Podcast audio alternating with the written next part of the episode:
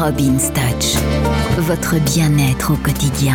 Bonjour, c'est Robin, c'est la Robin's Touch sur Peps Radio. Toujours dans l'historique du carnaval, nous allons un petit peu parler du carnaval de Venise. Parce que le carnaval de Venise a une particularité, c'est que quand on le voit aujourd'hui, c'est plus un défilé, une vitrine de costumes, de tenues absolument époustouflantes, sophistiquées, etc. Au début, le carnaval, c'était pas tout à fait ça.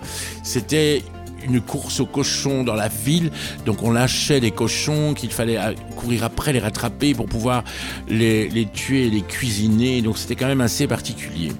Alors vous voyez parfois dans le carnaval de Venise ces grandes capes avec ces grandes capuches et ces masques avec un très long nez comme ça.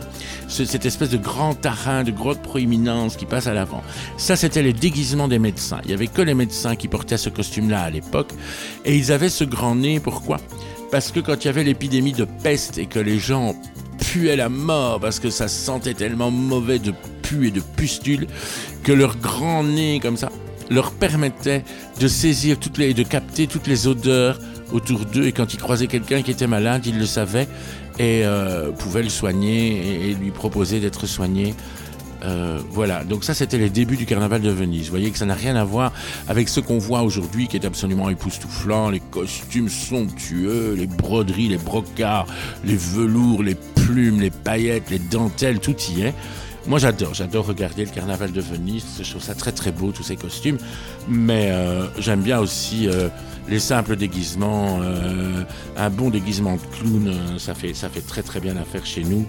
Et voilà, l'important c'est de s'amuser, le carnaval c'est fait pour ça. Alors bon amusement, amusez-vous bien et je vous dis à demain.